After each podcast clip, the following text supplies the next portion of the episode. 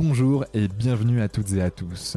Je suis Quentin Austin, passionné par le développement de l'humain et cofondateur de Canopy.com, Q-A-N-O-P-E-E.com,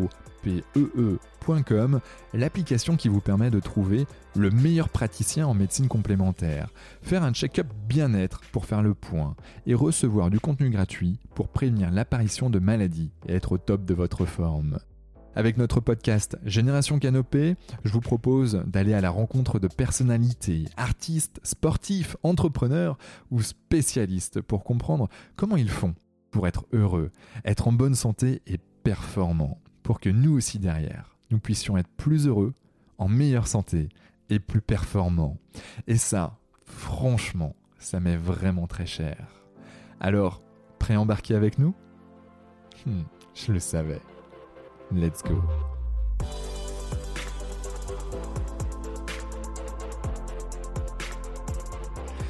Bonjour et bienvenue dans le podcast Génération Canopy. Aujourd'hui, un nouvel épisode en compagnie de Lucie Mariotti, la love coach française depuis de nombreuses années. Révélée au grand public par l'émission La Villa des Cœurs Brisés, ses coachings sont plébiscités par le public pour leur approche originelle, originale pardon, et pleine d'amour. Devenue la référence de l'expertise amoureuse en France, elle diffuse ses conseils auprès des médias, des célibataires et des couples. Vous l'avez compris, nous allons parler de l'amour avec un grand A, de l'amour de soi, de l'amour avec l'autre. Bref, un épisode passionnant qui nous attend. Sois la bienvenue Lucie. Comment te sens-tu? Merci beaucoup Quentin. Et j'ai beaucoup aimé ce lapsus sur originel au lieu de original. Euh, en effet, c'est au moment où je l'ai sorti, je me suis dit, est-ce que je m'arrête là ou je continue? Il est trouvé super juste. en toute humilité, tu sais, la meuf, elle a créé originel. et, exactement. Bon, je pense que voilà, ça, ça, ça, permet de lancer le podcast comme il fallait.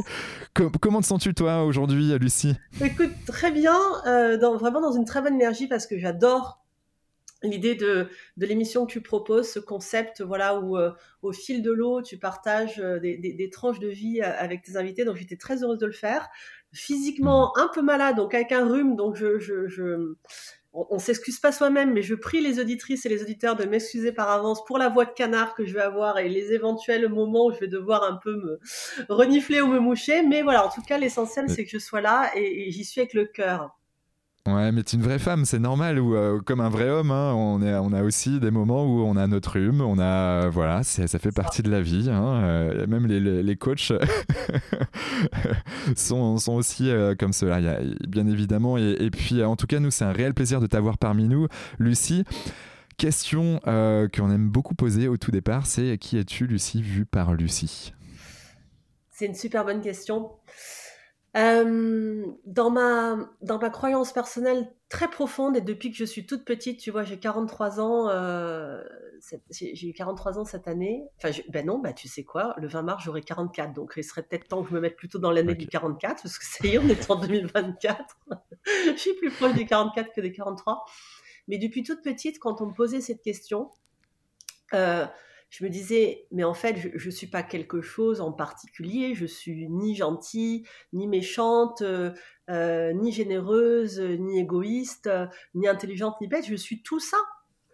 Et euh, voilà, si je devais répondre en une phrase à ta question, je dirais que dans ma vérité, comme pour tous les êtres vivants, je suis tout. Et que dans ce tout, je choisis où je place le curseur en fonction des choix, euh, des décisions que je prends, de, de euh, qui je veux être, qu'est-ce que je veux laisser comme empreinte, euh, qu'est-ce que j'ai envie de, de, rayonner. Mais je pense que mmh. nous, les êtres vivants, et encore une fois, c'est ma vérité, ma carte n'est pas le territoire, mais je pense que nous, les êtres vivants, et particulièrement les êtres humains, nous sommes un tout. Donc, je mmh. dirais que je suis un tout. Ok, ben merci pour, euh, pour cette, euh, cette présentation Lucie. Euh, comment tu, c'est quoi ton parcours pour, pour devenir love coach c'est, c'est, Comment t'es arrivé par là Est-ce que c'était déjà quand tu étais ado Tu avais déjà des, des, une appétence dans ce domaine ou comment c'est arrivé? En fait, vers l'âge de 30 ans, je suis devenue professionnellement qui j'étais déjà humainement. Hmm. Je, je, crois que je suis euh, une autre de mes croyances, c'est celle des incarnations euh, multiples. Mhm. et d'ailleurs en parallèle et non pas qu'ils se suivent. Et je crois que je suis arrivée dans cette incarnation en étant déjà coach, parce que c'était l'expérience que je devais vivre. simplement, j'ai eu besoin de 30 ans pour me sentir légitime, pour me sentir assez confiante, pour me sentir peut-être aussi assez vieille, n'ayons pas peur du mot, parce que je crois que je me serais pas sentie assez expérimentée, assez sage et avec assez de recul si j'avais eu 20 ans. mais, mais je crois que j'étais déjà un bébé coach, j'ai été une petite fille coach, j'ai été une adolescente coach et une jeune adulte coach. Et je dis bien coach, hein, pas conseillère, c'est-à-dire que, tu sais, à une époque, moi j'ai eu une école de coaching que je vais rouvrir d'ailleurs certainement cette année, mais beaucoup des personnes qui candidataient à l'école me disaient mes amis me disent que je suis bon conseil, donc je vais faire un bon coach. À mon sens, et je ne tiens, tiens, pas encore une fois la vérité absolue, mais à mon sens, c'est tout le contraire. Tout l'art du coaching, c'est d'avoir très envie, parce que c'est très humain de conseiller, mais de ne pas le faire. Parce que le coach, il conseille pas, sinon c'est un conseiller, euh, c'est pas un coach. Le coach, il fait en sorte de révéler à l'autre sa capacité, ses ressources qui lui permettent de trouver sa réponse et sa voix. C'est très facile de plaquer un conseil à l'autre, mais comme on dit, les conseillers ne sont pas les payeurs. Donc, euh, donc voilà, donc moi je crois que j'étais déjà un bébé coach et que je suis devenue une coach professionnelle euh, à l'âge de 30 ans, mais de manière beaucoup plus pratico-pratique. Euh, j'ai eu une scolarité extrêmement chaotique et anarchique. C'est-à-dire En primaire, j'étais très bonne élève. J'étais une enfant très très sage. Très très sage, très perché, très dans la nature, très solitaire, très bizarre. J'avais pas d'amis ouais, j'avais vraiment pas d'amis, j'étais très, j'étais bizarre, mais bizarre dans le, bizarre dans le bon sens du terme, mais quand, mais quand t'es bizarre à l'école, c'est jamais dans le bon sens du terme, c'est jamais agréable, tu vois. Les mmh. enfants entre eux sont, durs, hein, malgré tout. C'est dur, ouais, bien sûr. Euh, au collège, ça allait un petit peu mieux. Je ne pas populaire, mais je trouvais un peu plus ma place parce que je trouvais que les, personnalités se révélaient un peu plus. On avait moins, un peu moins besoin de rentrer dans le moule. Et en plus, moi, quand je suis arrivée euh, au collège en sixième, je venais d'arriver à l'île de la Réunion. Je suis native du mmh. Var. Euh, donc où j'ai fait toute ma scolarité de primaire, euh, et je suis rentrée en sixième à l'île de la Réunion, donc énorme changement. À ce moment-là, la vie fait que euh, un matin, je me réveille et ma maman vient dans ma chambre me dire bonjour et je vois ma maman double. on va aux urgences et il s'avère que malheureusement j'avais une tumeur, une tumeur bénigne, mais j'avais une tumeur de la méninge. Et c'était une tumeur que j'avais depuis la naissance, mais qui se développait au fur et à mesure des, des années, qui grossissait. Par chance, j'ai eu des signaux euh, et des symptômes, ce qui est euh, plutôt euh, rare dans ce cas de, dans ce cas de tumeur, et surtout que c'est des tumeurs qui arrivent normalement aux personnes âgées. donc ça se trouve, je suis une très très vieille âme. C'est peut-être pour ça qu'il y a eu une confusion, une confusion physiologique. Et donc, si tu veux, j'ai été rapatriée là en, métropole. J'ai été opérée à Timone à Marseille par un, un professeur qui s'appelle le professeur Lénard, un monsieur extraordinaire. Hmm. Et ça a été une expérience qui euh, m'a bouleversée parce que j'ai rencontré la notion de vie et de mort pour la première fois. Et ma maman m'a dit qu'après cette expérience, parce que j'ai été hospitalisée longtemps, c'était une opération très lourde parce qu'à l'époque on n'avait pas le même savoir, c'était en 91. Euh, Aujourd'hui, ni les mêmes, on a, les IRM n'existaient pas, on savait pas ce qu'on allait trouver, etc. Enfin, ça a été voilà assez angoissant, surtout pour mes parents. Euh, et ma maman m'a dit, euh, suite à cette opération, bon, tu étais déjà particulière comme enfant, mais tu es devenue un peu triste. Alors elle, elle dit triste. Moi, je dis pas triste. Je suis devenue un peu plus intérieure, encore plus intérieure. C'est-à-dire que ça m'a mmh. encore plus ramené dedans moi. Je le dis mal, mais euh, c'est pour bien comprendre que ça m'a plus ramené dedans moi. Néanmoins, euh, j'ai raté six mois d'école et j'ai raté six mois de sixième. C'est une année qui est hyper charnière, hyper mmh. importante.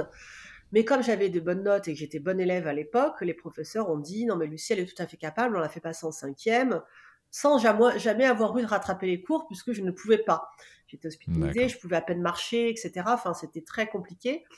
J'avais des problèmes de mémoire, euh, j'avais des problèmes de vision. Enfin, je ne pouvais pas du tout rattraper les cours, donc ils m'ont fait passer en cinquième. Euh, arrivé, la cinquième, j'ai tenu. La quatrième, je me suis effondrée parce que les lacunes étaient énormes. Et si hmm. tu veux, comme ma confiance en moi à l'époque, elle était euh, vraiment pas très bonne, je dirais même plutôt très basse, ça a été terminé pour moi. Je me suis pas accrochée et j'ai lâché. J'ai lâché et du coup, euh, bah, j'ai redoublé ma quatrième, donc j'ai refait une année de quatrième. En plus, ensuite la, troisième.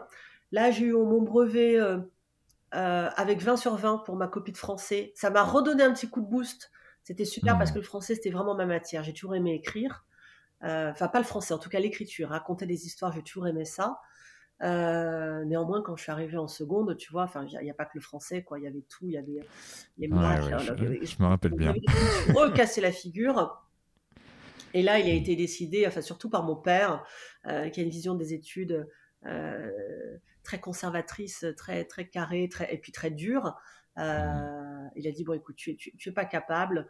Je te sors de l'école, je vais te mettre dans un CAP horticulture. Alors moi, je lui dis, j'adore les fleurs, mais plutôt en bouquet. Euh, j'ai pas envie de les cultiver. Euh, j'aime la nature, mais voilà.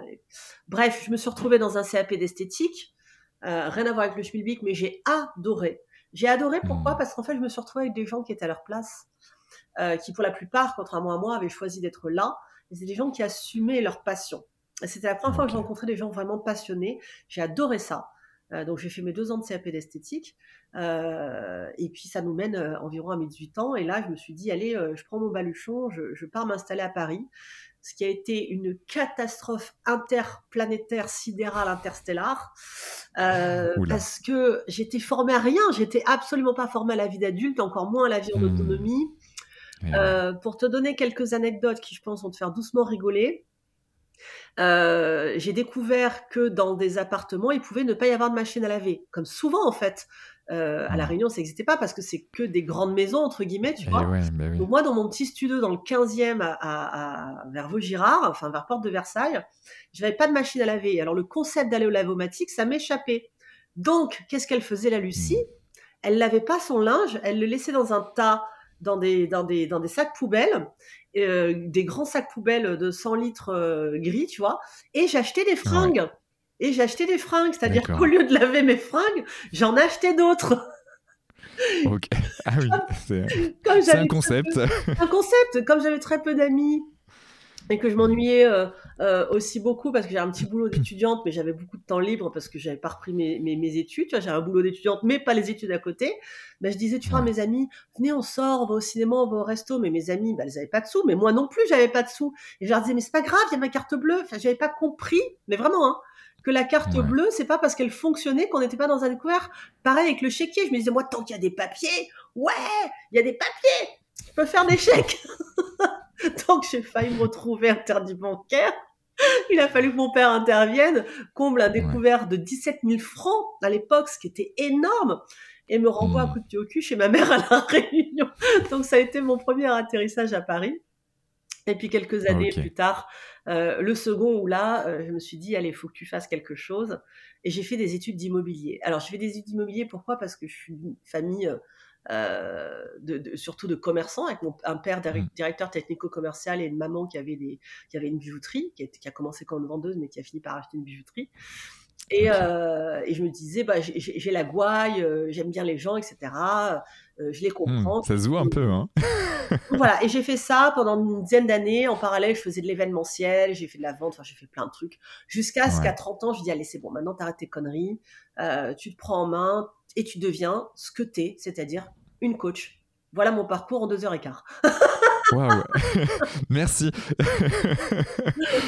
D'accord, donc coach, mais, mais mine de rien, donc tu, tu as fait ça, mais c'est que c'est qu'en parallèle, tu accompagnais euh, ou tu coachais euh, tes amis, tes euh, peut-être certains membres de ta famille. Comment comment ça se passait? Parce que tu t'es formé, j'imagine aussi à, à, tout ça. Tu as dû lire des choses, tu as expérimenté. Comment tu en es arrivé? Là, à 30 ans Moi, je dis toujours que la, plus grande, le plus grand apprentissage, il me vient de l'école de la vie, en effet. Néanmoins, c'est pas hmm. suffisant. Euh, je me suis formée, donc j'ai fait une première école de coaching, puis une deuxième, puis ensuite j'ai voulu me former à la PNL et j'ai eu beaucoup de chance. La chance n'existait pas, mais en tout cas, la voie était ouverte. Avec Paul Pironnet, peut-être Non, alors j'ai rencontré une femme qui s'appelle F. Federici. Et en fait, F. Federici, elle m'a fait l'honneur de me prendre en formation de cours particuliers. Donc j'avais des cours Génial. où j'étais la seule élève.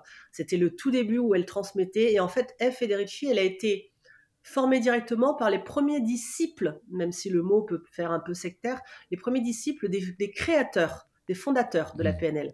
Donc on, était sur un truc label rouge, pur jus, bio, euh, du terroir, quoi, tu vois. D'accord. Donc Robert euh, Diltz, euh, par exemple, c'est, c'est, elle a dû être formée par Robert Diltz, qui est un des pères fondateurs de la PNL, donc qui est psychologue alors, On n'a pas été formé par eux directement. Eux, ils ont formé deux femmes, et elle a été formée par ces deux femmes. D'accord. ok, bon, c'est déjà pas mal. C'est la petite fille. voilà. Et du coup, ce qui fait de moi l'arrière petite fille. Mais en tout cas, c'est une femme qui a changé mon parcours euh, et qui a changé mon regard sur les femmes aussi, parce que moi j'avais beaucoup de mal avec les femmes. J'étais, euh, j'étais plus proche de l'énergie masculine jusqu'à euh, jusqu'à ces rencontres. Et aujourd'hui, tu mmh. vois, à, à, presque 44 ans, la sororité, c'est quelque chose que j'ai envie de célébrer de plus en plus. Je dis bien la sororité, hein, il n'y a pas les hommes d'un côté, les femmes de l'autre, hein, on en parlera après si tu veux, c'est un vrai sujet dans notre société actuelle. Mais, mais voilà. Et après, j'ai fait d'autres, d'autres formations en hypnothérapie, euh, en énergétique, puisque je suis devenue praticienne en énergétique il y a un peu plus de 7 ans maintenant. Euh, voilà, c'est, ça a été un, parcours que j'ai construit mm, toute seule parce que, encore plus à l'époque, aujourd'hui c'est un peu mieux, mais il n'existait pas de parcours un peu tout fait avec mmh. une école et puis des, des tu, tu piochais un peu sur des, options. Euh, donc moi, je me suis créé mon petit parcours, mais tu vois encore aujourd'hui, je me forme, là, je vais me former à la théorie euh, du nerf vague à la théorie polyvagale. Pour, polyvagale, oui. Voilà, pour l'accompagnement du. Parce que ça me concerne, je suis quelqu'un qui souffre d'un trouble anxieux euh, depuis toute petite.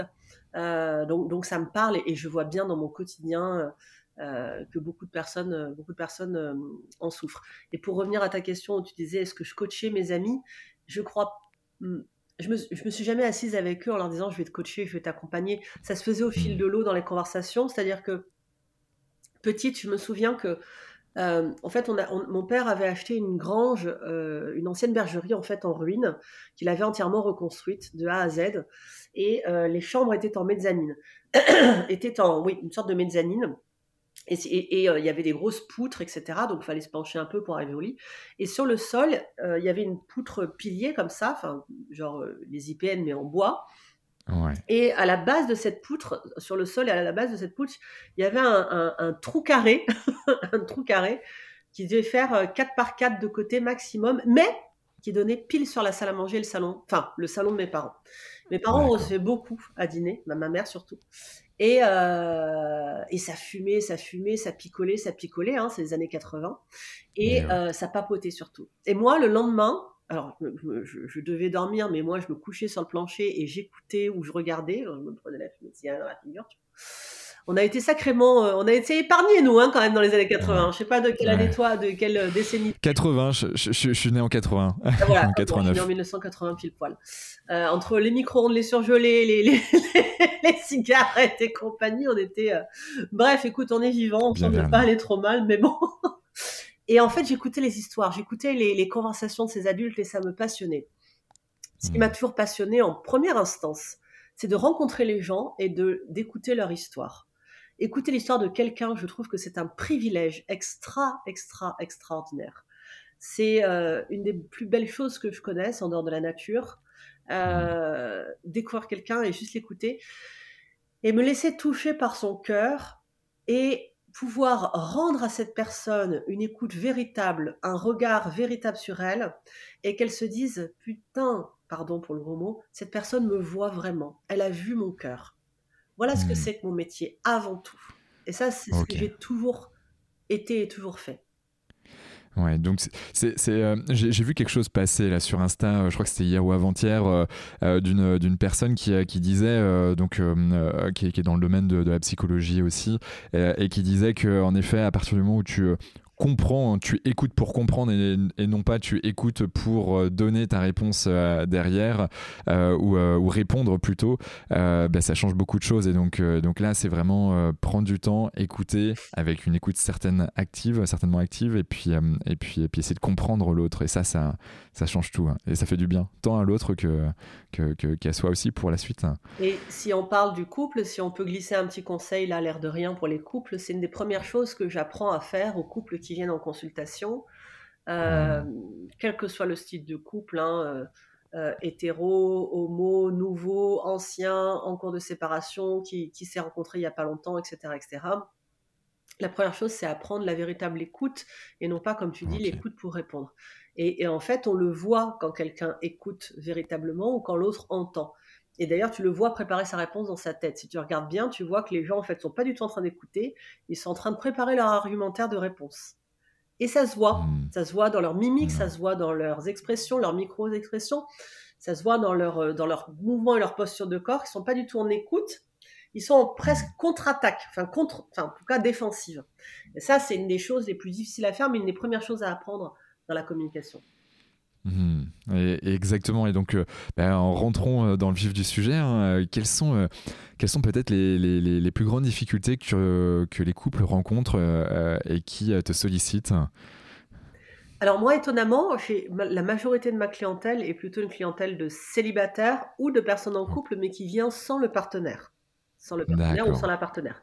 Quand des personnes viennent en couple, ce qui représente à peu près, je dirais, selon les années, entre 15 et 25 euh, de, des, rendez-vous, la, majorité, et, ça enfonce des portes ouvertes, mais si les clichés existent, c'est parce qu'il y a une matière derrière, c'est en effet la communication.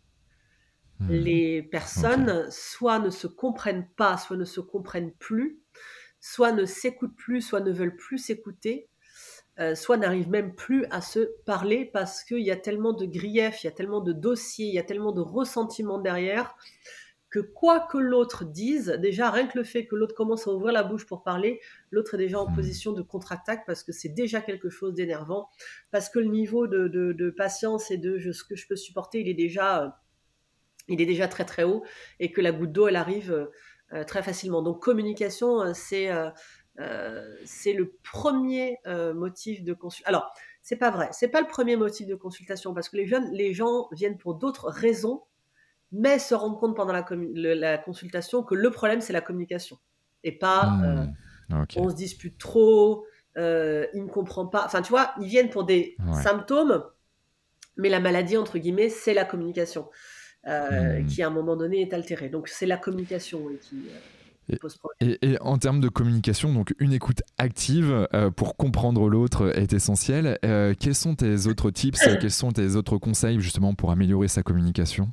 Alors, c'est, j'étais avec qui j'étais ce week-end, à qui j'ai partagé ça. Euh, je sais plus, mais j'étais avec un couple d'amis à un moment parce que l'image me revient. Et je leur disais qu'avec mon mari, euh, j'avais mis en place quelque chose que euh, j'avais déjà mis en place dans certaines séances. Euh, c'est l'utilisation d'un bâton de parole. Le bâton de parole, c'est un outil merveilleux, simplissime. Tu peux prendre ce que tu veux, hein, la baguette magique de ta fille si tu en as une, un bout de bois que tu as trouvé dans la nature, une baguette chinoise dans tes tiroirs de cuisine.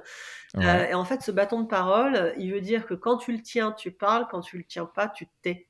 Et alors ça, ça peut paraître tout bête, ça, a une, ça a une portée d'une puissance sans nom. C'est-à-dire en fait que euh, tu sais que quand tu tiens le bâton de parole, personne ne peut te la voler, cette parole. Personne ne hmm. peut l'invalider. Personne ne peut la prendre, personne ne peut l'écraser, personne ne peut la censurer ou la recouvrir.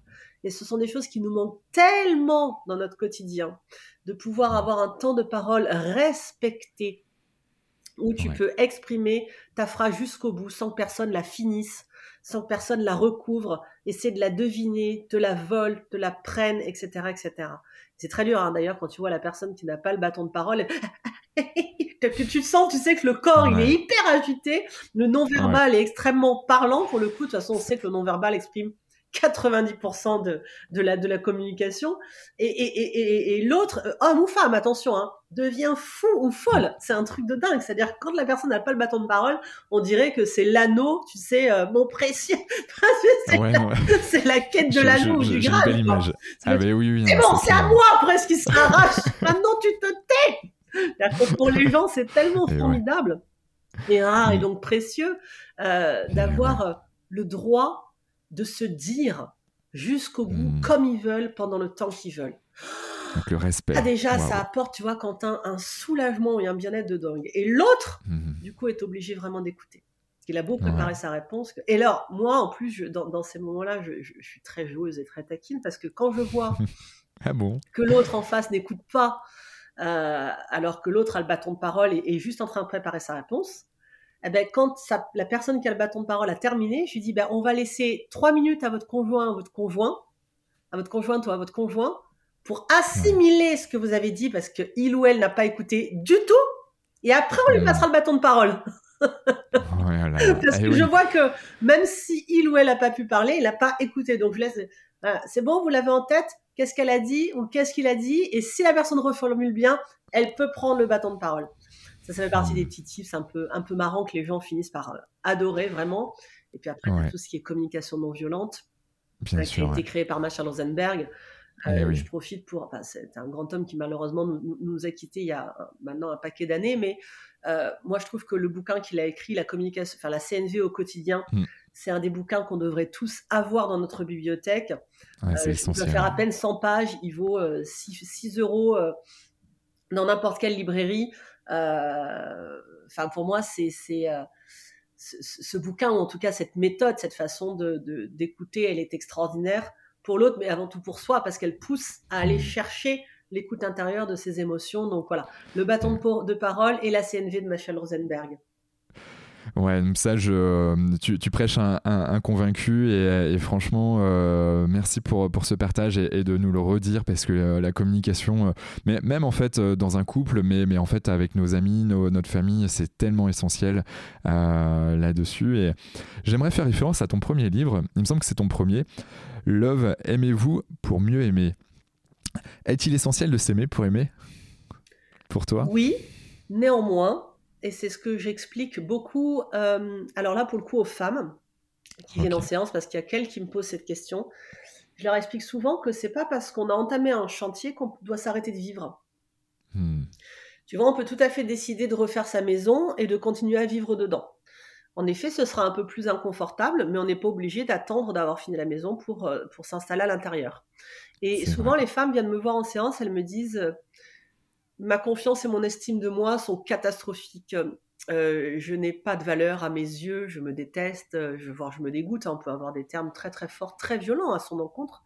D'ailleurs, on est souvent la mmh. personne la plus violente euh, à, son encontre.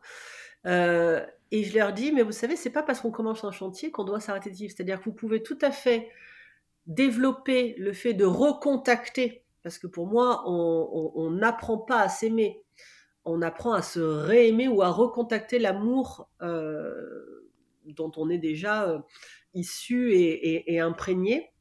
Mmh. Euh, eh bien ça, ça peut se faire en parallèle d'une histoire d'amour, de rencontre, de, de phase de séduction, etc., etc. Les deux ne sont pas impossibles. Enfin, T'imagines, sinon, ça voudrait dire que tant qu'on n'est pas parfait, on peut rien vivre. Bon, ça veut dire que personne vivrait grand chose. Parfait.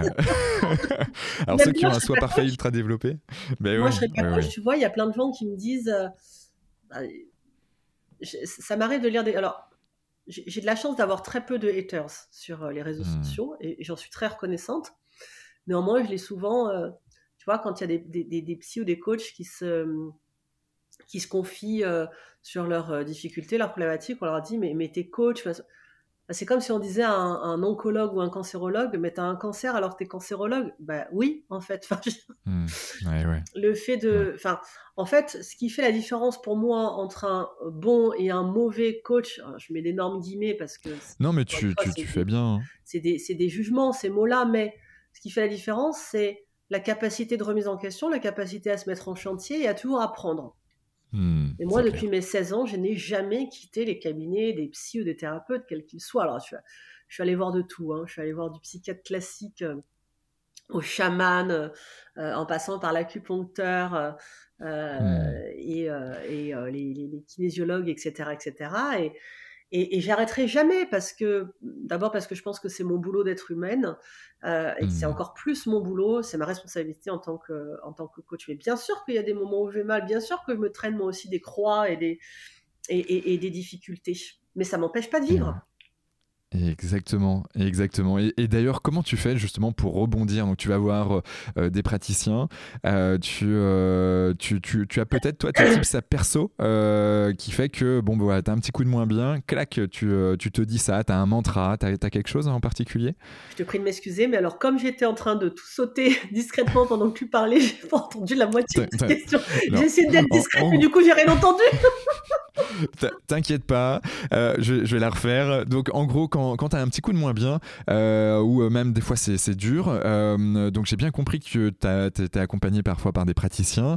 mais est-ce que toi tu as un mantra? Est-ce que tu as quelque chose que, tu, que tu te dis particulièrement ou, tu as un exercice qui te permet tout de suite d'aller mieux? Alors, il y a deux choses qui ont un très très gros effet positif sur moi. trois, je dirais trois.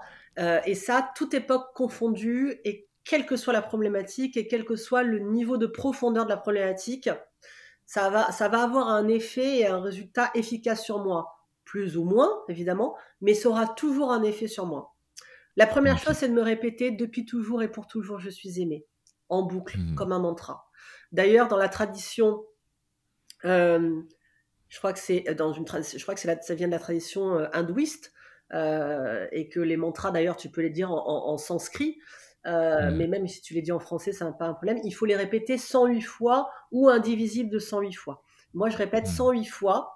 Euh, ça me fait penser, tu sais, un peu, euh, on est de la même époque, donc ça va te parler de Danny Boone qui dit Je vais bien, tout va bien, je vais bien. Tout c'est un peu la méthode quoi, tu vois. Ouais, en, peut-être un peu plus spirituel. mais mmh. c'est la même chose finalement, à force de répéter quelque chose, tu, tu commences à y croire toi-même. Donc je me répète 108 fois la phrase à voix haute, moi je la dis à voix haute, je suis, depuis toujours et pour toujours, je suis aimé. Et ça, mmh. alors je, veux la voler à personne, mais c'est une phrase qui m'est venue il y a quelques années. Je, pense qu'elle m'est venue, sauf si, si elle existe déjà et que quelqu'un l'avait dite avant moi. Je lui rends la, la paternité de cette phrase, je ne l'ai pas déposée, attention. Hein. Mais c'est quelque chose voilà, que je partage beaucoup et que je, dis beaucoup. La deuxième mmh. chose qui me fait du bien. Là, elle a, elle a, un côté ridicule, mais en fait, ce qui est ridicule, c'est de rien faire. Mmh. C'est qu'en fait, je me balade dans ma maison en dansant n'importe comment et je fais tout le tour de bah, chez moi c'est pas très grand ça fait 62 mètres carrés mais je fais tout le tour de toutes les pièces tous les angles etc en dansant en disant c'est bon pour le moral c'est bon pour le moral et je danse comme ça c'est bon bon. C'est bon bon. Et, en fait je te jure que je défie quiconque de rester down en dansant ça hmm. en souriant ça et en chantant ça à tue-tête dans sa maison. Ça ça me fait ça rapporte ça revient à, à, m'ouvrir le crâne et à me balancer de la joie à l'intérieur directement. C'est hyper puissant. le troisième truc, et je dirais que c'est presque mon préféré en tout cas, ce qui est le plus efficace pour moi, c'est qu'en fait, euh, dans mes toilettes, il y a une double armoire à pharmacie euh, en bois et puis euh, elle est vitrée. Les, les, les, portes sont vitrées. Et en fait, je, je me regarde comme ça pendant quelques secondes et puis je pose mon front. Et puis après, je pose ma joue comme ça, et puis je mets ma main comme ça, et puis je me fais des bisous, puis je me câline, puis je m'embrasse, tu vois, les mains, etc. Mm. En fait, j'ai toujours pratiqué l'autocâlin. D'ailleurs, le jour où on enregistre, lundi 22 janvier, c'est la journée mondiale du câlin. Exactement. Bien joué. Tu, m'enlèves les mots de la bouche. Euh, tout est toujours parfait. Euh, j'ai toujours été une grande adepte de l'autocalin, mais alors l'autocalin dans le miroir, ça hmm. prend une dimension magique, littéralement magique. Et d'ailleurs, on dit que la magie, en langage des oiseaux, je ne sais pas si tu connais, le langage des oiseaux, c'est une alchimie du vocabulaire, c'est l'art d'entendre les mots différemment. On dit que la magie, hmm. c'est l'âme, à l'apostrophe l'âme, qui agit. Donc, il y, a de la magie dans le fait de se faire un câlin dans le miroir, c'est-à-dire se regarder, mettre sa tête comme ça contre son miroir, se câliner, se faire des bisous. Hmm. Les deux, trois points faux, on le fait. je te prie de m'excuser. Euh, on se trouve ridicule et après on trouve ridicule de ne pas le faire. Donc voilà, pour hmm. résumer, euh, le, la répétition du mantra depuis toujours, euh, depuis toujours et pour toujours je suis aimé, ou je suis aimé depuis toujours et pour toujours la petite danse euh, marrante, c'est bon pour le moral. Mais il faut vraiment gigoter, hein. Il faut y aller. Hein. Il y a, ouais, y a, y a le côté activité physique aussi derrière, euh. physiologique. Hein. Ah, tu vois, il faut gigoter de partout, quoi. Est-ce que tu mets une petite musique derrière Hein? Non, non, non, je chante toute seule. ah non, non, je mets pas de musique, ah, surtout pas. Non, non. Ah non, non, d'accord, ok. Il faut, mais c'est toi la chanteuse. De moi. Toi, tu vois, la solution est toujours dedans, Bien quoi. Sûr. Et eh oui, non, mais t'as complètement raison. câlin dans le miroir. Ça, c'est les trois choses. Alors, les trois combinés, je te dis pas, c'est pouf. Ça y est, tu, tu rebondis euh, comme jamais. Ah, trop bien. Merci pour, pour, ce partage. Je, je me permets d'ajouter, Quentin, que tu vois, tout ça, ça doit pas être des to-do list. Moi, je crains hmm. beaucoup les, les, les, injonctions sur les réseaux sociaux de il faut, faites ça. Ouais. Ça va pas ça doit tout ça, ça doit être des propositions. C'est je te pose ça là comme un post-it, tu vois, et je te le dis que hmm. si tu as envie de le faire, tu le fais, si t'as pas envie, tu le fais pas. Et parfois, tu sais, on est mal, et parfois on a besoin de hmm. rester dans ce mal, et parfois on est tellement mal qu'on n'a pas la force de se faire du bien pour sortir de ce mal. Et c'est ok aussi. C'est ok hmm. aussi. Ouais. J'en parlais il y a deux jours avec une, une très bonne amie euh, et, euh, et c'est vrai que il y, a, ces fameux Miracle Morning, tu vois, par exemple. Moi, je, suis tombé il y a quelques années dedans, dans le sens où euh, je trouvais ça, je découvre un peu le monde du dev perso. Je me dis waouh, c'est génial. si tu fais de l'activité physique, de la méditation, de, de des affirmations positives. Bon, après, euh, tu te lèves à 5 heures, euh, bon, ça, ça, pique un peu. Bon, après, tu décales à 6 heures. Et puis, en fait, il y a des choses qui te parlent plus que d'autres. Et puis, en fait, euh, tu fais ta propre, ton propre melting pot, tu fais ton, ta propre solution. Et c'est ça qui est, qui est, qui est, assez fabuleux. C'est en fait, plus tu pratiques, plus tu vas voir aussi ce, qui est, ce qui est vraiment bien pour toi. Et, et puis, bah, avec son estime de toi qui, qui grandit, bah, tu vas dire, bon, ça, j'en ai vraiment plus besoin. Ça, par contre, c'est essentiel à ma vie et, et je le prends. Donc. En fait, c'est tous ces petits rituels euh, qui font du bien. Et il y a des choses, en effet, qui sont à ritualiser et à discipliner au quotidien. Euh, moi, j'explique qu'il y a une différence entre les petits plus, comme ce que je viens d'expliquer, qui sont un petit peu des, des in case of emergency, tu sais, les petites, euh, la, petite vitre qu'il faut briser pour aller chercher le merteau si tu en as vraiment besoin, ça, ça en fait partie. Et puis en revanche, il y a des choses sur lesquels il ne faut pas se poser de questions. Et, et c'est même pas des to-do list, ça devient des disciplines ou des hygiènes de vie. Euh, tu ne te poses hmm. pas la question de faire pipi le matin, te laver, euh, euh, te brosser les dents, ce genre de choses.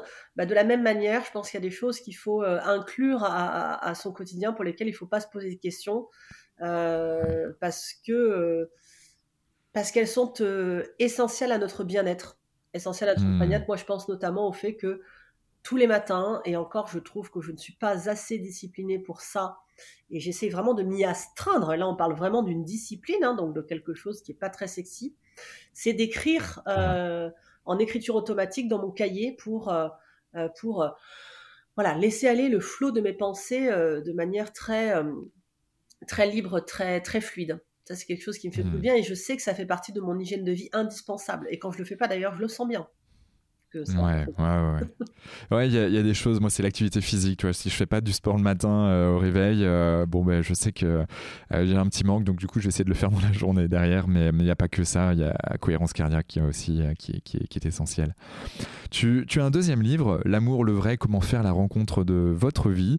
comment on fait pour rencontrer justement l'amour de notre vie, Lucie?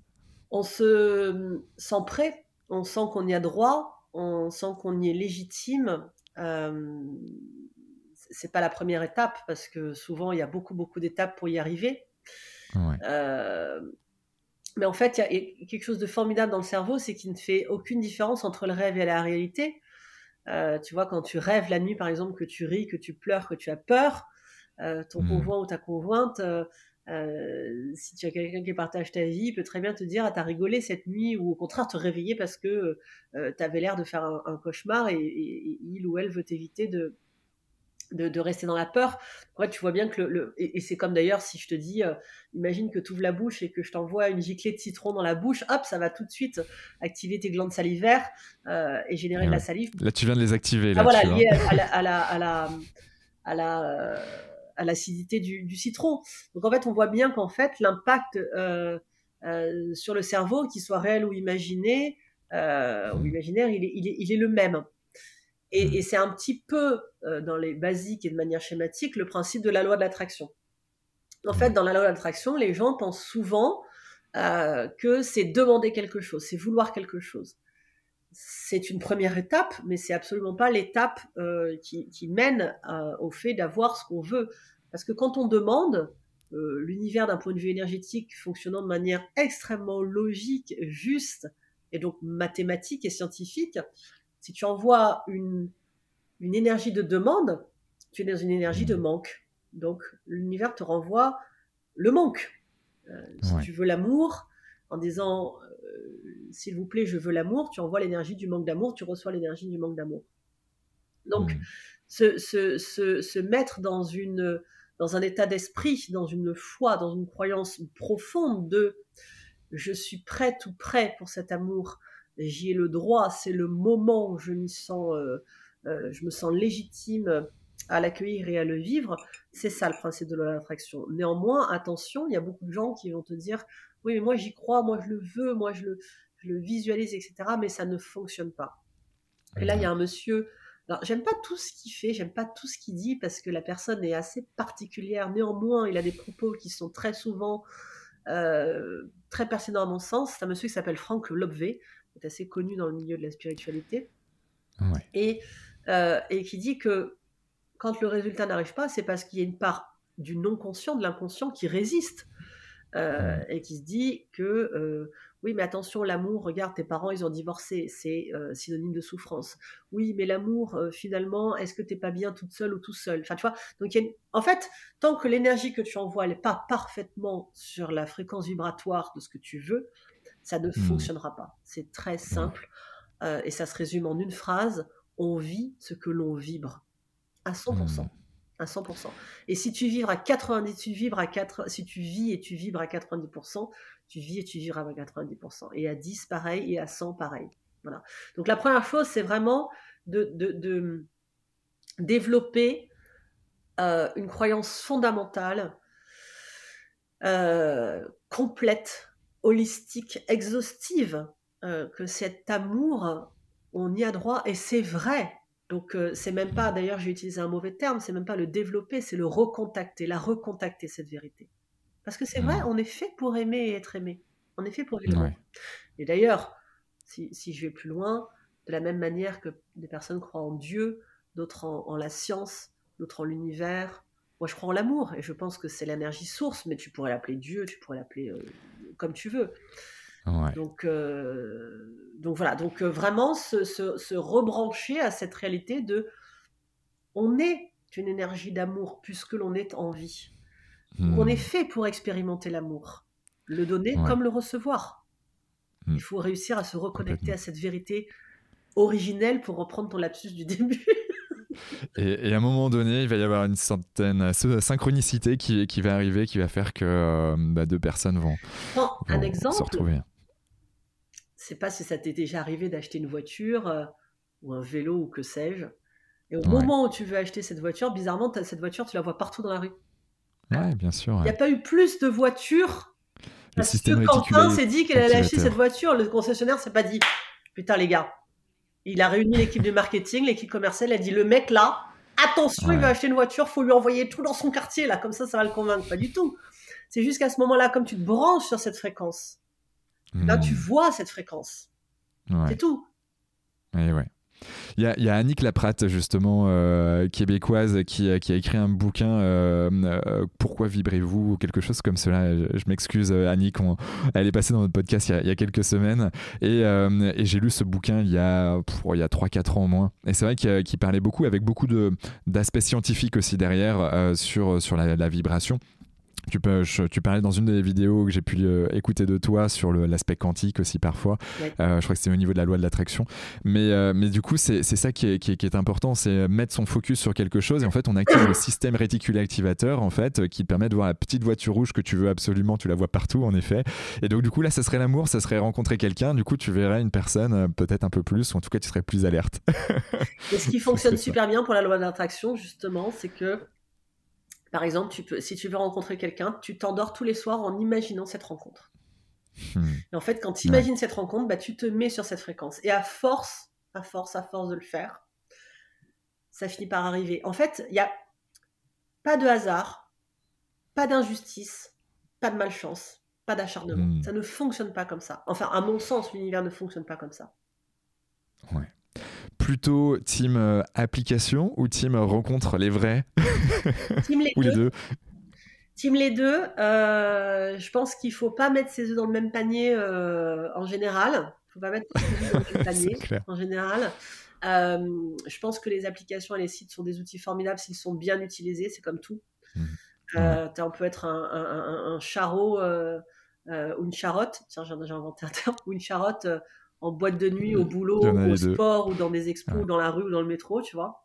je pense néanmoins que les réseaux sociaux, comme les applis, comme les sites de rencontres, facilitent les conduites euh, toxique, violente, irrespectueuse, parce que planqué hmm. derrière son téléphone euh, ou son ordi, on se permet des choses qu'on ne se permettrait pas. Néanmoins, euh, ce sont des, des, moyens, mais c'est pas ce qui a créé la nature de la personne. La personne, elle était déjà comme ça, hmm. et à la rigueur, tant mieux, parce que ce sont des révélateurs, et tu te rends du coup plus vite compte de, de, l'arnaque derrière, quoi.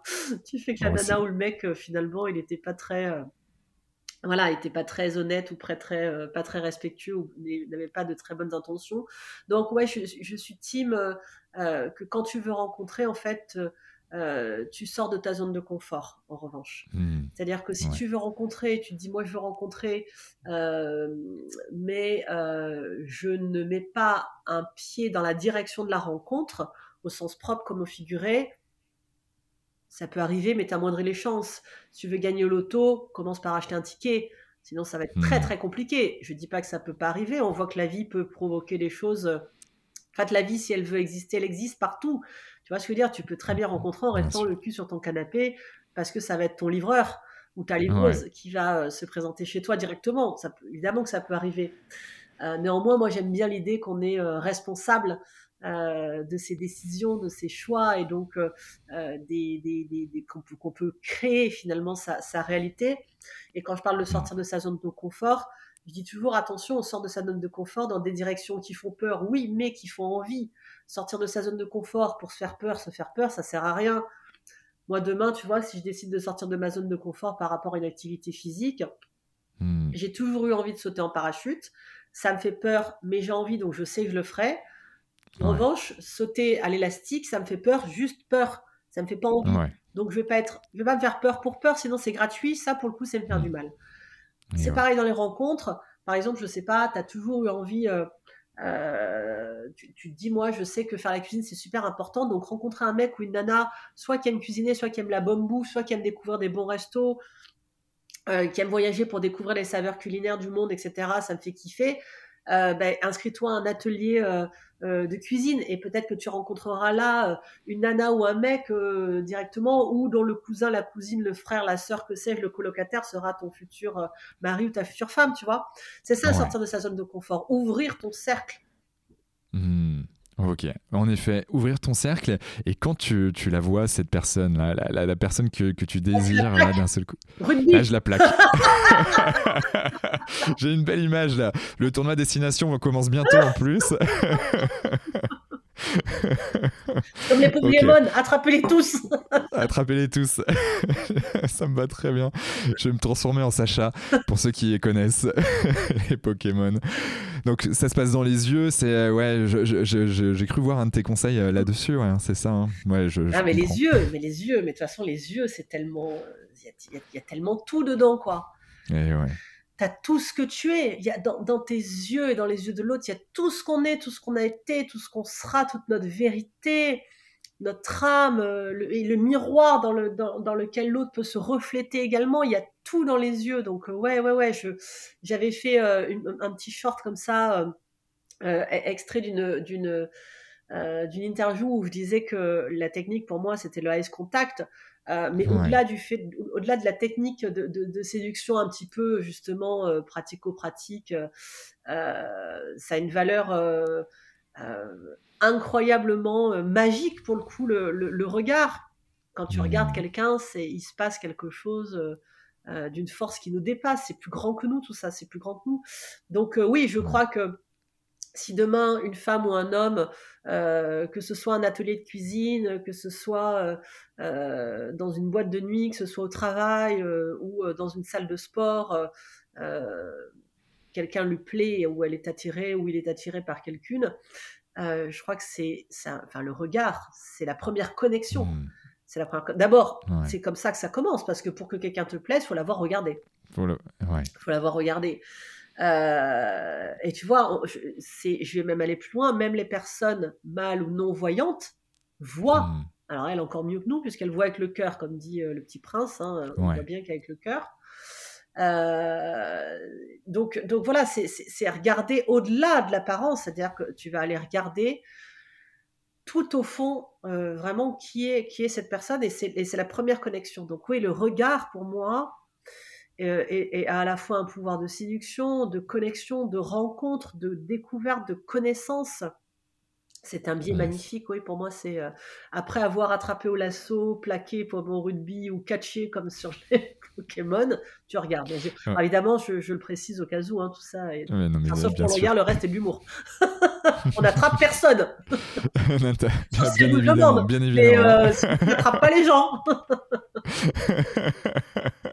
Faut bien le préciser. Je te remercie, euh, Lucie. Euh, ok, ben ça, ça c'est fait. Mais une fois qu'on est en couple, euh, c'est quoi les secrets pour être, pour être heureux en couple? Si je devais en retenir un seul, c'est de savoir se re-rencontrer régulièrement.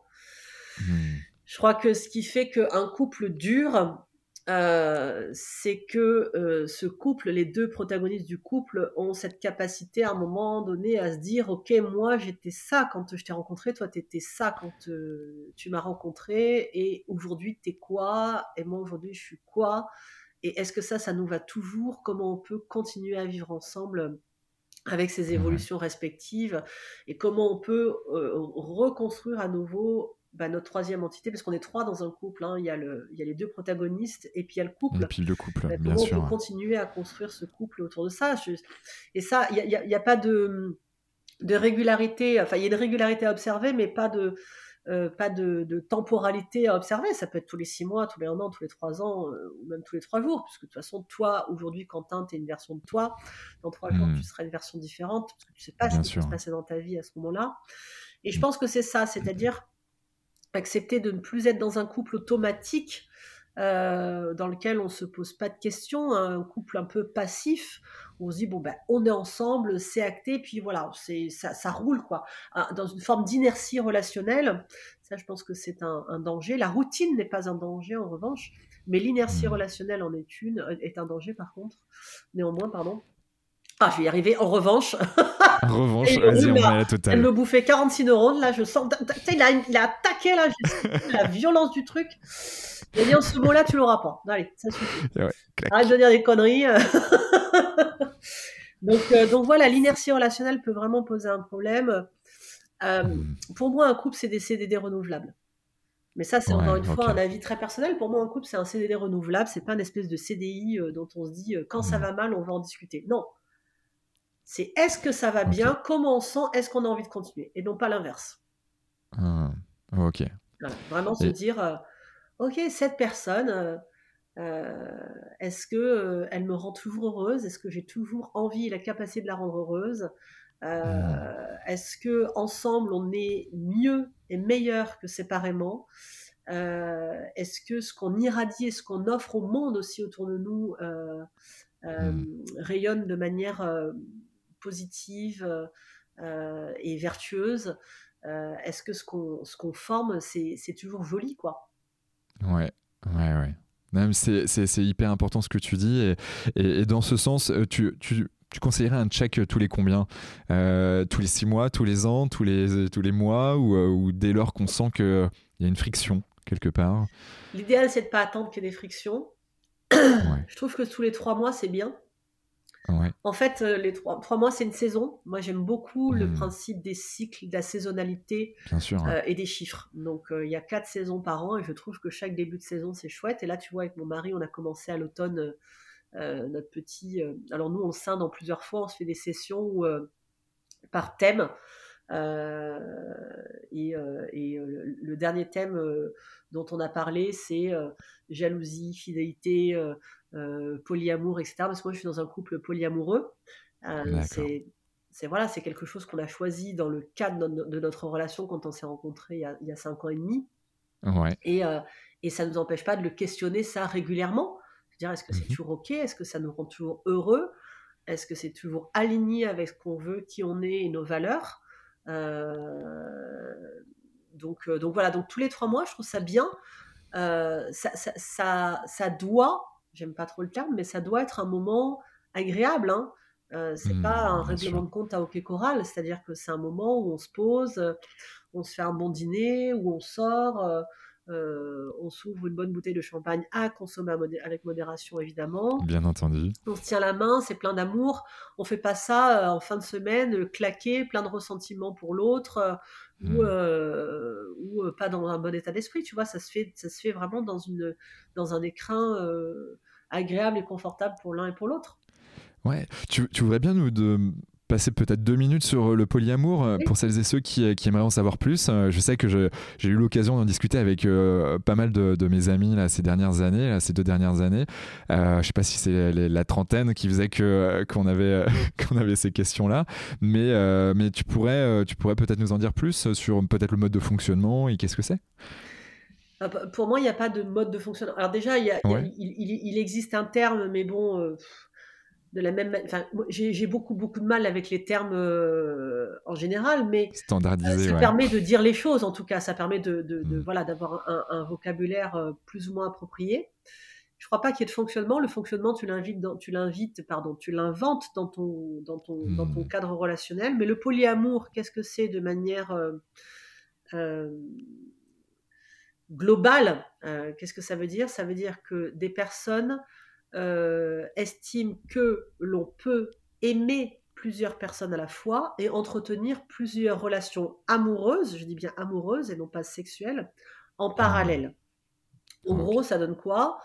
Si on prend un couple hétérosexuel, euh, un homme et une femme qui décident que dans leur vie sentimentale, ils représentent le couple pilier, le couple source, et qu'en parallèle de cette relation euh, qui est l'axe, euh, il peut y avoir des relations autour qui cohabitent, évidemment dans un cadre honnête, respectueux dont on a décidé. Et après, chacun le définit ce cadre.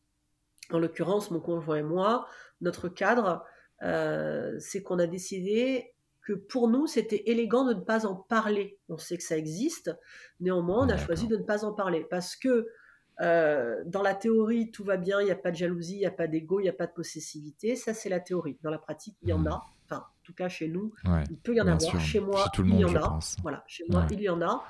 Euh, et donc, plutôt que de me mentir, de m'aveugler ou de me faire du mal pour du mal, euh, on a décidé que on resterait discret, qu'on ne demanderait pas de, compte à l'autre. Ok, mais c'est très clair et, en tout cas merci pour, pour ce partage euh, parce que mine de rien il y en a plus d'un qui, qui, se questionne là sur, sur le sujet et ça fait du bien d'en parler et démystifier quelque part euh, euh, le sujet. on va arriver sur les, les, dernières questions avant d'aller sur les choses un peu plus perso, un peu plus on va dire sur, sur qui tu es, on va dire sur tes journées type, etc. Mais est-ce que tu aurais euh, peut-être une, anecdote euh, de succès à nous partager là dernièrement euh, qui, qui t'est arrivé en tant que love coach d'un couple ou d'une personne qui a rencontré l'amour ou voilà. Est-ce que tu aurais une anecdote? Les, premières personnes auxquelles j'ai pensé quand tu m'as parlé de ça parce que je crois que c'est c'est éclatant dans ma tête c'est très loin dans ma tête ce sont Jessie et Nicolas je peux les citer parce que ils m'ont fait le plaisir d'enregistrer une vidéo tous les deux pour pour témoigner parce que je trouve que qu'est-ce qu'il y a de plus inspirant que les témoignages enfin, Moi, je sais que depuis. J'ai toujours aimé la lecture et j'ai toujours, enfin, sauf quand j'avais 7 ans évidemment, mais j'ai toujours lu des livres de, des témoignages. J'adore les biopics, j'adore l'histoire des gens, je trouve que c'est inspirant. Et donc, Jessie et Nicolas, ils m'ont fait le plaisir de, de, témoigner en vidéo.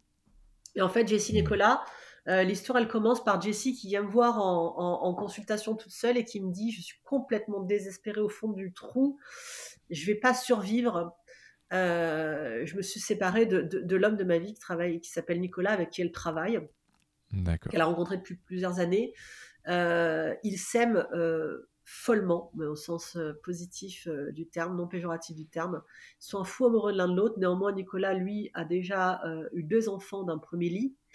Mmh. Ça fait très grand-mère quand je dis d'un premier lit, parce que ça, c'est une expression que les jeunes d'aujourd'hui n'ont jamais entendue, je pense. Possible. C'est très, c'est sûr. Oh, je viens de prendre 45 ans là dans la vue.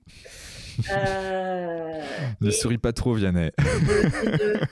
et n'a jamais, euh, et n'a jamais eu l'envie et semble ne plus avoir l'envie de devenir papa de nouveau. Et pour Jessie, le fait de devenir maman est non négociable.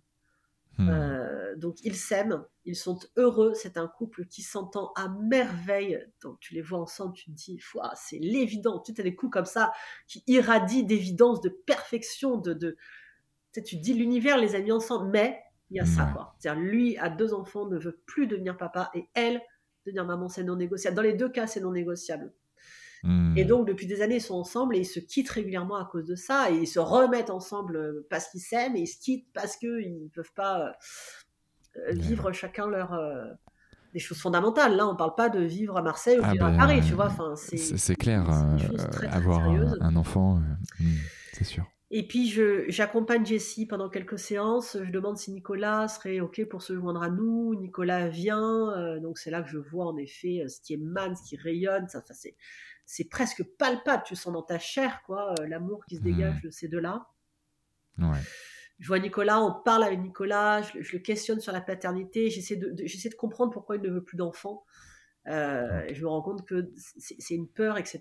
Et je lui dis, voilà, Nicolas, si tu es d'accord, on se tutoie. Je lui dis, si tu es d'accord, j'aimerais t'envoyer chez une thérapeute. Donc, euh, et j'aimerais que tu questionnes les, raisons pour lesquelles tu, ne, lesquelles tu ne veux plus devenir père. Est-ce que tu ne veux plus devenir père parce que tu ne veux plus devenir père. Et ça, il n'y a pas de discussion à avoir. C'est ta décision.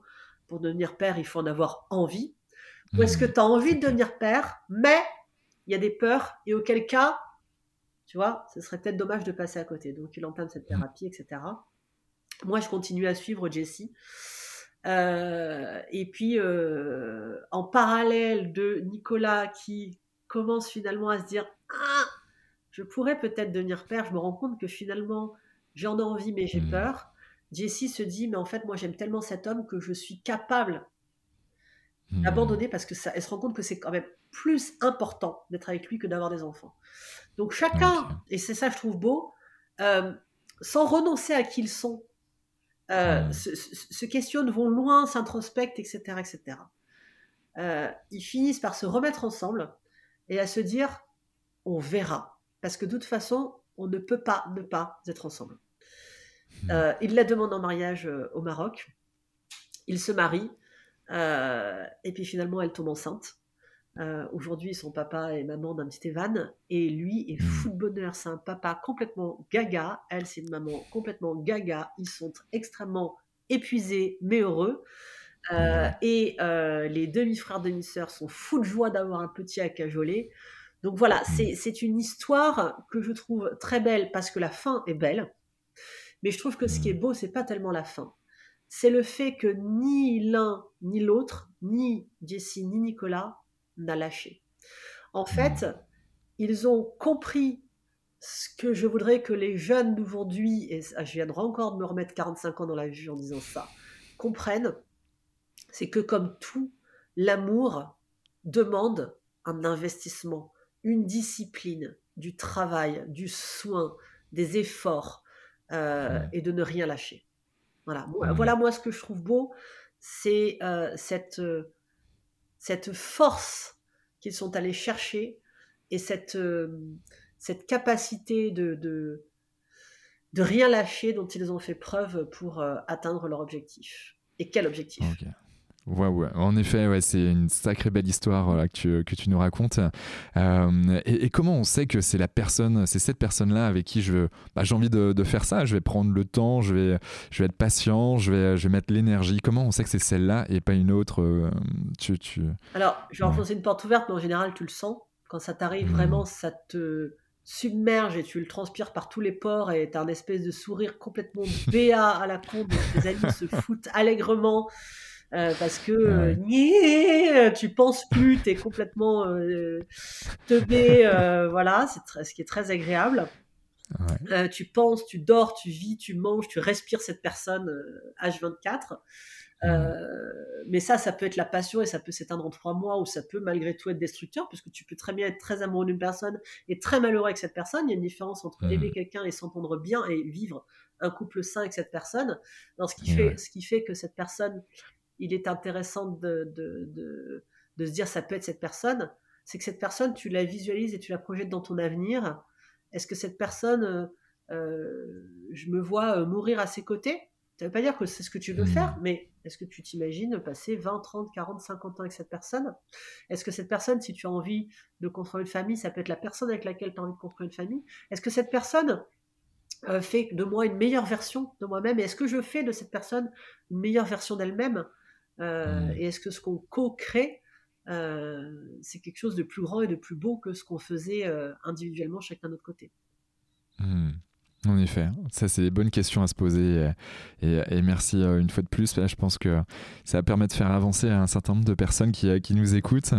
Euh, j'aimerais faire une dernière question sur, sur, sur ton parcours jusqu'à présent. Tu es quand même passé sur la villa des cœurs brisés. comment, comment, ça s'est passé? Comment t'es arrivé? Et qu'est-ce que tu en retiens toi de, de ce passage là dans, dans cette émission? Ce passage, il a commencé à la première saison puisque c'était c'était un format de, de, création, ça n'existait pas. Donc moi, j'adorais l'idée que ce soit une création déjà et non pas une reprise ou un, un remake d'émission qui existait euh, à l'étranger comme, comme on fait souvent en France. Euh, et moi, j'ai arrêté bah, cette année, non, l'année dernière, pardon, parce que j'ai arrêté, j'ai terminé, j'ai terminé euh, avec la saison 8 où j'ai dit, avant même de tourner la saison 8, j'ai dit à la prod, voilà, ce sera la dernière pour moi. Mmh. Euh, j'ai fait le tour, quoi, la boucle est bouclée. Et, là, ce que j'apporterais euh, ne serait plus, euh, ne serait plus aligné à ce que je veux apporter, c'est-à-dire 100% de moi-même. Parce que je, commence à être fatiguée nerveusement, fatiguée par les voyages, par la logistique que ça demande, parce que je suis maman, entrepreneur, etc. etc. Bah et parce que j'ai l'impression voilà, d'avoir donné, en tout cas dans ce cadre-là, tout ce que je pouvais, de ce que je pouvais donner. Ça a été une aventure extraordinaire alors il y, a beaucoup de choses que j'ai adorées et des choses que j'ai moins aimées. Euh, ce que j'ai adoré, c'est faire partie d'un groupe, parce que moi je fais un métier dans lequel je suis très isolée. Mm. Ben, depuis cette année, j'ai une équipe, euh, donc ça c'est très chouette, je peux un peu plus euh, interagir, mais pendant très longtemps j'ai bossé seule.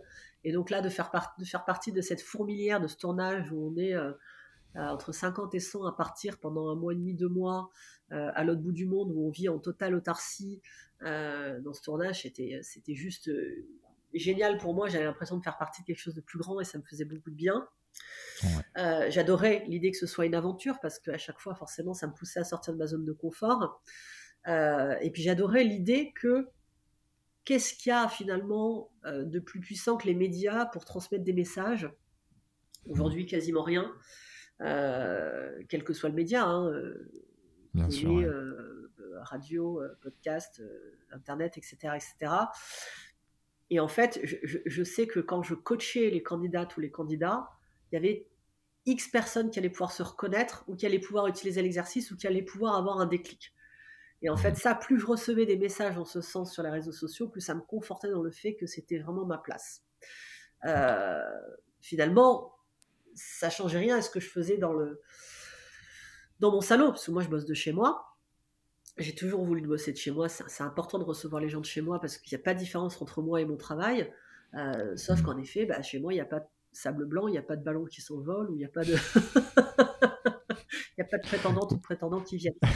Mais en dehors de ça, c'est la même chose. Enfin, moi, j'ai toujours dit, je fais pas de télé, je fais mon travail à la télé. C'est pas pareil. Mmh, donc, euh, donc, voilà, ce qui a été euh, plus difficile, ça a été la séparation avec mon fils à chaque fois contrairement à ce que j'imaginais, je me suis dit au début, quand il était petit, ça va être difficile, puis ça va s'arranger. C'était tout le contraire. Très facile quand il était petit, mais plus il grandissait, plus il avait conscience du départ, donc de plus en plus difficile. Et bien sûr. Il était tout content que j'arrête. Il me l'avait pas demandé d'arrêter. Il était très fier que sa maman fasse ça.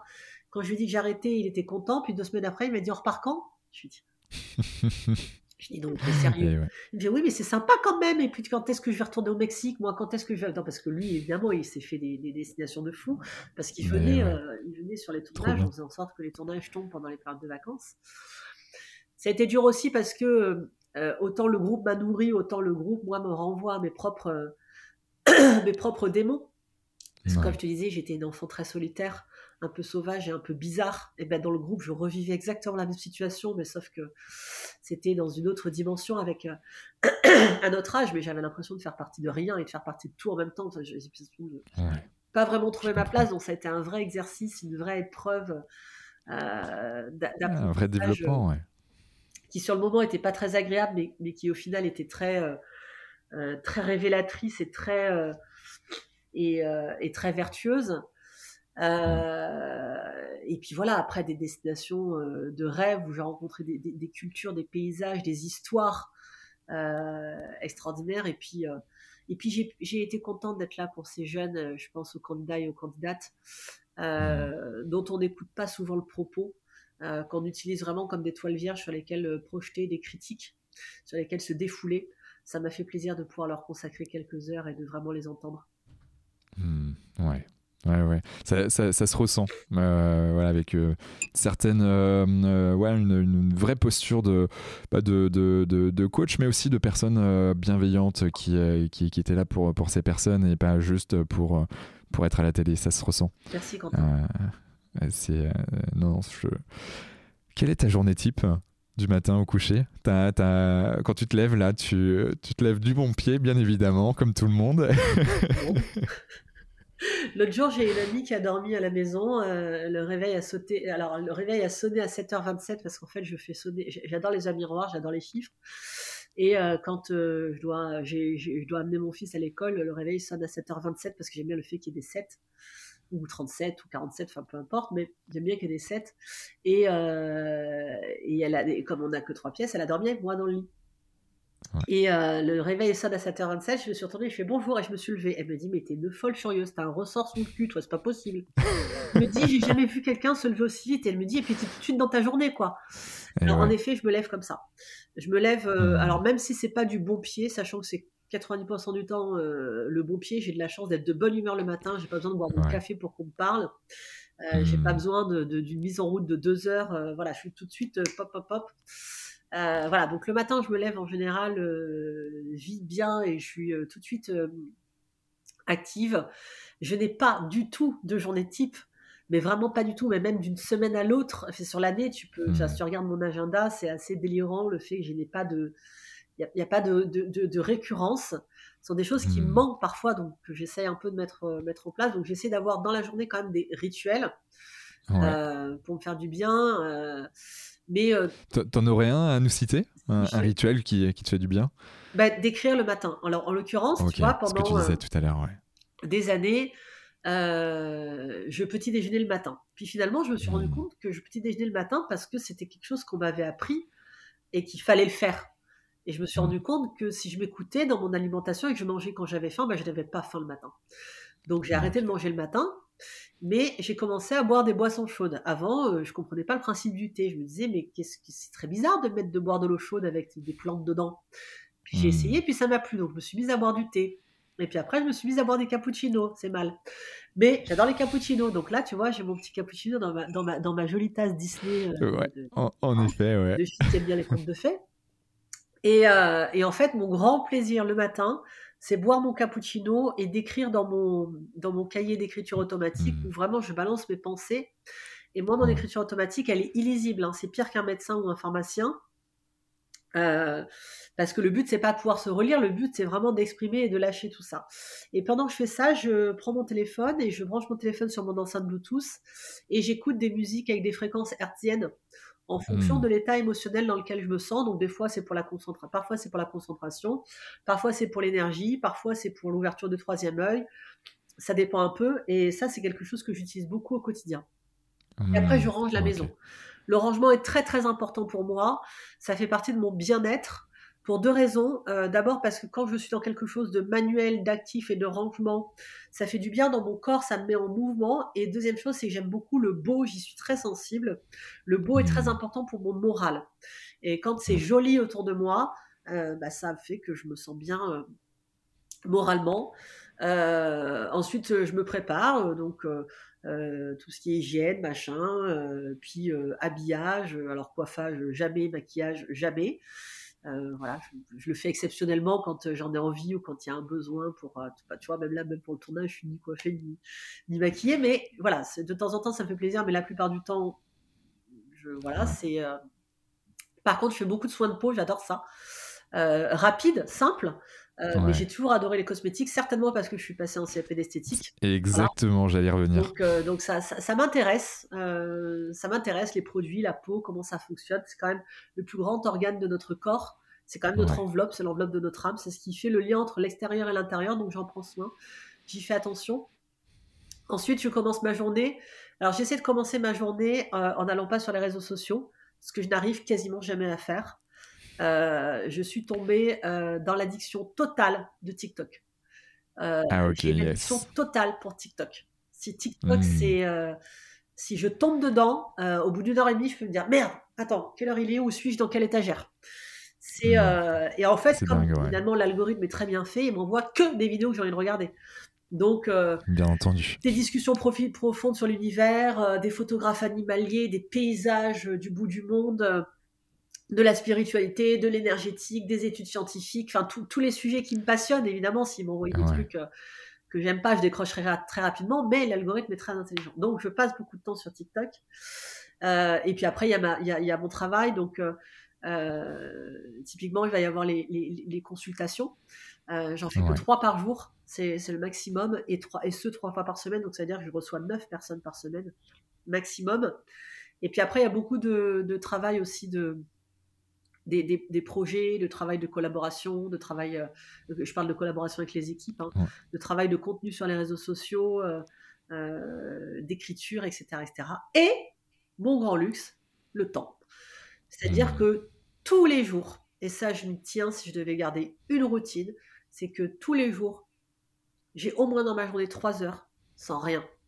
Alors, mmh. j'arrive pas toujours à respecter le sans rien, c'est-à-dire à pas regarder mon téléphone. Euh, moi, j'ai fait un truc sur mon téléphone qui est assez génial, c'est que j'ai coupé toutes les notifications. Quand je dis toutes, c'est toutes. Même la sonnerie du téléphone dans lui-même. C'est-à-dire que tu m'envoies un WhatsApp, tu m'envoies il n'y a pas de notification des réseaux sociaux, il n'y a pas de notification d'appel, il n'y a pas de notification de WhatsApp. Les seuls trucs, c'est les textos. C'est-à-dire que les gens savent que si c'est une urgence, ils envoient un texto. J'ai aucune notif. pareil. Mais bon, voilà, j'ai ces 3 heures, 2 heures, 3 heures, 4 heures, ça dépend. Peux dormir, je peux aller marcher, je peux manger, je peux regarder un film, je peux lire, je peux prendre un bain. Je peux... Mon grand luxe hmm. aujourd'hui, c'est le temps. Hmm. Mais il n'y a pas de, y a pas de journée type. Néanmoins, ce que je sais, c'est qu'il y a une grosse différence entre les journées où je me suis respectée et les journées où je me suis pas respectée. je peux te garantir que je vis pas la même journée, je me couche pas dans le même état quand je me suis respectée, c'est-à-dire que j'ai médité, j'ai marché, j'ai bien, j'ai bien déjeuné, euh, euh, j'ai lu quelque chose euh, qui m'a fait du bien, j'ai un peu jardiné, je, je sais pas, j'ai fait des choses qui, sont bonnes pour moi, ou la journée où je me suis absolument pas respectée, je me suis roulé dessus avec un compresseur toute seule. Hein. C'est-à-dire j'ai enchaîné, j'ai été dans l'urgence, je me suis pas posée, même en faisant pipi, je réponds aux SMS, tu hmm. vois, j'ai mangé sur une table, enfin, et alors là, c'est pas un pli, je le paye direct. Hein. L'addition, elle arrive tout de suite à 22h et là, crise d'angoisse, c'est sûr. Ouais, je comprends. voilà les journées okay. de Lulu. bah, c'est très clair et je pense que ça en parle à plus d'un euh, là-dessus. Euh, s'il y avait une personne que tu aimerais inviter dans ce podcast, euh, quelle serait-elle? C'est une réponse qui surprend toujours énormément mon entourage parce qu'on sait que j'ai pas de religion, mais c'est Jésus. Hmm. C'est Jésus. Je me suis jamais trop demandé pourquoi. Parce que je crois que la réponse est assez évidente. Euh, alors, tu vois, je dis Jésus et en même temps, alors, moi j'ai été baptisée, j'ai été euh, pendant deux ans dans une école catho, j'ai fait un peu de catéchisme, etc. Je ne me souviens de rien, je sais même plus te dire une prière, tu vois. Bon, à peu près, je dois pouvoir t'en sortir éventuellement une. Mais je n'ai pas de religion. Néanmoins, j'adore les églises, etc. etc. J'adore les, lieux de spiritualité en général. Mmh, ouais. Quand je vais dans une église, c'est jamais vers Jésus que je vais parce que je n'aime pas du tout la représentation de Jésus sur la croix, euh, crucifié avec la couronne d'épines, ensanglanté, mmh. etc. C'est une vision qui, qui ne me convient pas. Mmh. Quand je vais dans une église, j'allume toujours un cierge parce que j'aime la lumière. D'ailleurs, mon prénom signifie lumière. Mes parents m'ont bien, euh, ils ont été cool. J'ai failli m'appeler Marion, qui est un prénom que j'aime beaucoup, mais Marion Mariotti, ça faisait beaucoup. Donc ils ont dit Lucie. Finalement, je suis assez contente. Donc j'allume un cierge et je l'offre à la Vierge Marie. Néanmoins, c'est avec Jésus que j'aimerais euh, dîner ou que j'inviterai à ce podcast. Hmm. Parce que euh, je pense que j'aurai 10 milliards de questions à lui poser. Hmm. Et parce que je crois mais je ne peux pas te l'expliquer, euh, que c'est une des personnes qui pourrait nous en dire le plus sur ce que c'est que d'être vivant, ce que c'est que la vie. Hmm. Pas au sens existentiel ou philosophique du terme, au sens très simple, très premier du terme, justement. Qu'est-ce que c'est que le fait d'être vivant, d'être un être humain? Qu'est-ce Hmm. que c'est? Ouais. C'est. Et là, on, on peut, on peut plancher pendant, pendant deux heures sans problème. Mais et ouais, qu'est-ce que c'est? Qu'est-ce que c'est que d'être euh, d'être vivant? Euh, Si on veut te joindre, euh, comment, comment on fait? Donc Eh ben, on TikTok, Insta. euh, oui, non, juste on te suit, Ah, oui. mais on peut pas te joindre. Alors, on peut pas me voir, je vais te dire pourquoi. Pour une simple et bonne raison, c'est que euh, j'ai la- chance, le privilège, et je suis très reconnaissante d'avoir beaucoup de personnes qui, qui, me, qui me suivent. On dit comme ça, mais c'est très bizarre comme Mhm. terme quand on y réfléchit. En tout cas, qui sont abonnés. Ouais. Euh, Ouais, tu, tu inspires un certain nombre de personnes, hein, Lucien. euh, et et t'imagines si je répondais à toutes ces personnes, ben, j'aurais plus de vie. ouais. Enfin, si, j'aurais une vie, mais dédiée à ça. Et c'est pas à ça que je souhaite dédier ma vie. Je préfère créer des contenus ou participer à des podcasts comme ça et pouvoir toucher beaucoup de personnes euh, en même temps, celles qui sont touchées en tout cas, parce que celles qui écoutent, si elles écoutent, c'est que c'est juste et qu'il y a quelque chose pour elles dans, dans- dans ce qu'on se dit, toi et moi, dans ce que tu dis, dans ce que je dis, etc. Euh, donc on peut pas me joindre, on peut pas me joindre ni sur les DM, ni par téléphone, ni par mail, ni par mon site, et c'est fait exprès. Euh, parce que parce que c'est ma limite euh, et parce que j'estime que voilà tout est juste et que si je dois rencontrer une personne je la rencontre et ça se fait toujours comme ça d'ailleurs les personnes que je dois Ouais. rencontrer ça se fait toujours comme ça et les gens me disent mais si vous saviez c'est trop bizarre que je vous rencontre je dis c'est pas du tout bizarre les gens qui doivent me rencontrer et que je dois rencontrer on se rencontre d'une manière ou d'une autre et dans des endroits les plus fous du monde comme Ouais. l'autre jour à Etretat truc n'importe quoi la meuf elle était à Etretat alors qu'elle était en vacances j'étais à Etretat alors j'étais en week-end ça faisait des années qu'elle voulait prendre rendez-vous. On se croise, tac, tac, tac. Je lui dis, bah voilà, je te, je te sors un rendez-vous, machin, en direct. Enfin, quand je dois rencontrer quelqu'un, ou si on me doit rencontrer, on me rencontre, tout est juste dans la vie. Hmm. Néanmoins, Ouais, ouais. si on veut euh, euh, écouter ou regarder ce que je fais, il y a plusieurs canaux. Il y a Instagram. Euh, ça- ça- mon compte s'appelle Lucie Mariotti Off. Ouais. Euh, Il y a Facebook, je crois que c'est Lucie Mariotti Love Coach. Il y a TikTok, c'est Lucie Mariotti Off aussi. TikTok, je kiffe. mais Alors, je, m'occupe pas. Enfin, je consomme plus que je ne produis sur, sur TikTok. Il faut vraiment que je m'y mette. C'est vraiment un canal que j'adore. Et puis, il y a Ouais. YouTube que je vais vraiment beaucoup, beaucoup développer parce que. Euh, parce que ça, ça permet une liberté de contenu que je trouve géniale. Et donc, j'ai une Mhm. chaîne YouTube euh, euh, et on peut me suivre sous, sous Lucie Mariotti également, puis mon site luciemariotti.com. Ouais, et puis de toute façon, on mettra toutes, euh, dans les notes du podcast tous les liens sur l'ensemble des réseaux sociaux, euh, bien évidemment. Euh, donc ça, c'est génial. Merci pour, pour, pour tout ça. Est-ce que tu aurais un, un dernier mot à dire à nos auditeurs avant de se quitter? Oui. Et je vais parler face à la caméra. Je vous vois. Voilà, juste ça. Ok. Bah merci, euh, merci infiniment, Lucie, pour, euh, pour ce- cette bonne heure passée ensemble. On a dépassé les 45 minutes où tu étais en pleine énergie. Euh, mais, je me...